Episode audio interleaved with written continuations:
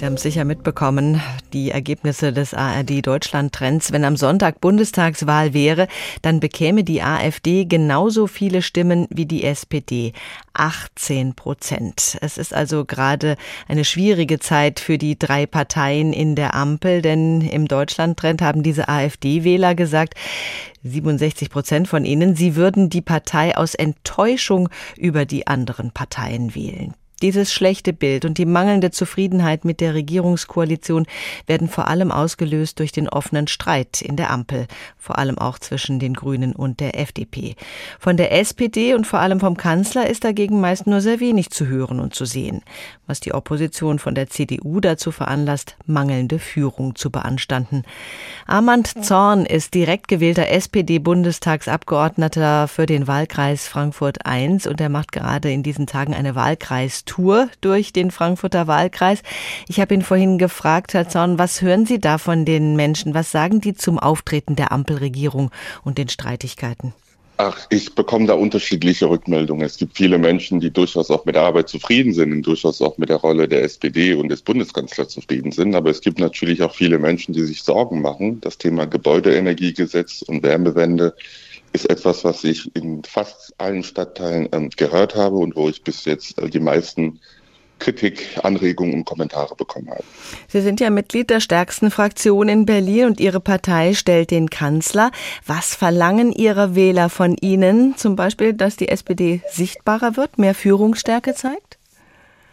Das ist unterschiedlich. Es gibt äh, viele Menschen, die auch der Meinung sind, dass der Kanzler genau das tut, was er tun sollte, nämlich immer wieder die zwei Koalitionspartner zusammenzubringen, wenn es nötig ist, und dafür zu sorgen, dass wir nach vielen Streitigkeiten und unterschiedlichen Meinungen doch eine Lösung finden. Aber ich will auch gestehen, es gibt viele Menschen, die sich wünschen, dass der Kanzler von vornherein da eingreifen würde. Meine Antwort kann nur darauf sein, ist, dass eine Koalition mit drei Parteien, mit drei Parteien, die unterschiedliche Vorstellungen haben, was es braucht, um die verschiedenen Herausforderungen zu begegnen. Dass das nicht geräuschlos zugange gehen kann, ist natürlich verständlich, aber am Ende des Tages müssen wir dann doch dafür sorgen, dass wir, nachdem wir gut gestritten haben, was zur Politik auch dazu gehört, Lösungen auf den Weg bringen, die die Menschen auch helfen. Guter Streit, klar, gehört dazu zur Politik. Wünschen Sie sich persönlich da mehr Durchgreifen des Kanzlers? Nein, ich glaube, das ist vollkommen normal. Schauen Sie mal, ich habe gerade darauf hingewiesen, dass wir Parteien sind mit unterschiedlichen ideologischen Überzeugungen. Das ist, glaube ich, das eine.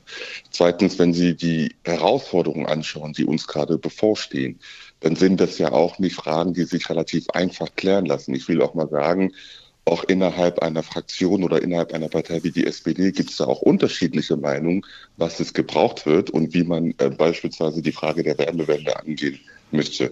Also ich bin der Meinung, das gehört zum natürlichen Prozess dazu, dass man innerhalb der Politik hart streitet, hart diskutiert, wenn es um die Sache geht. Und ich bin sehr froh, dass wir hier um die Sache diskutieren und nicht um Personalfragen.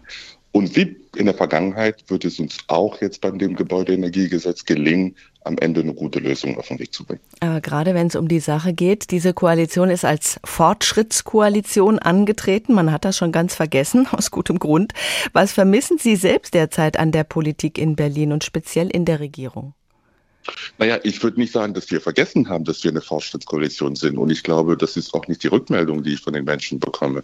Wenn wir uns den Bereich Migration anschauen, dann ähm, sind wir durchaus eine Fortschrittskoalition. Viele der Sachen, die wir auf den Weg gebracht haben oder die wir gerade dabei sind, auf den Weg zu bringen, werden, werden das Land nachhaltig helfen, werden dafür sorgen, dass wir den Arbeitskräftemangel, den wir haben, ein Stück weit angehen können. Das ist wahrer Fortschritt für die Gesellschaft, für die Wirtschaft und das ist gut.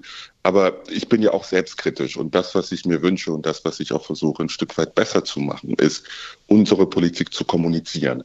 Wenn ich äh, in Frankfurt unterwegs bin, ich bin diese Woche in Frankfurt unterwegs, dann kriege ich durchaus viele Fragen, die auch nichts mit dem Gesetzesentwurf zu tun haben. Es gibt viel Unsicherheit und es gibt auch durchaus politische Parteien, die damit bewusst spielen. Und da ist es einfach wichtig, dass Demokratinnen und Demokraten und vor allem auch die Ampelkoalition stärker ihre Politik erklären und stärker dafür sorgen, dass sie auch ähm, entsprechend bei den Bürgerinnen und Bürgern ankommt. Sie sind 2021 erstmals in den Bundestag direkt gewählt worden und möglicherweise möchten Sie auch bei der nächsten Bundestagswahl 2025 wiedergewählt werden. Wie machen Sie es? Wie bringen Sie bei dieser doch bestehenden Unzufriedenheit der Bürger die Politik in Berlin Ihren Wählern nahe?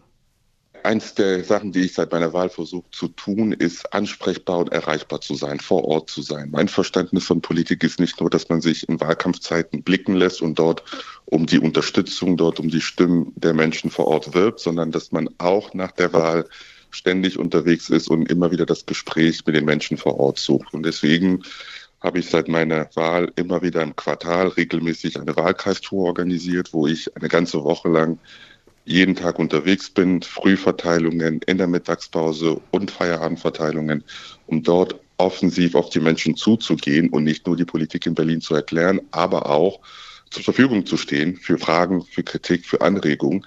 Das steigt das Vertrauen in die Politik und das sorgt auch dafür, dass die Gesetze, die wir in Berlin beschließen, qualitativ besser sind.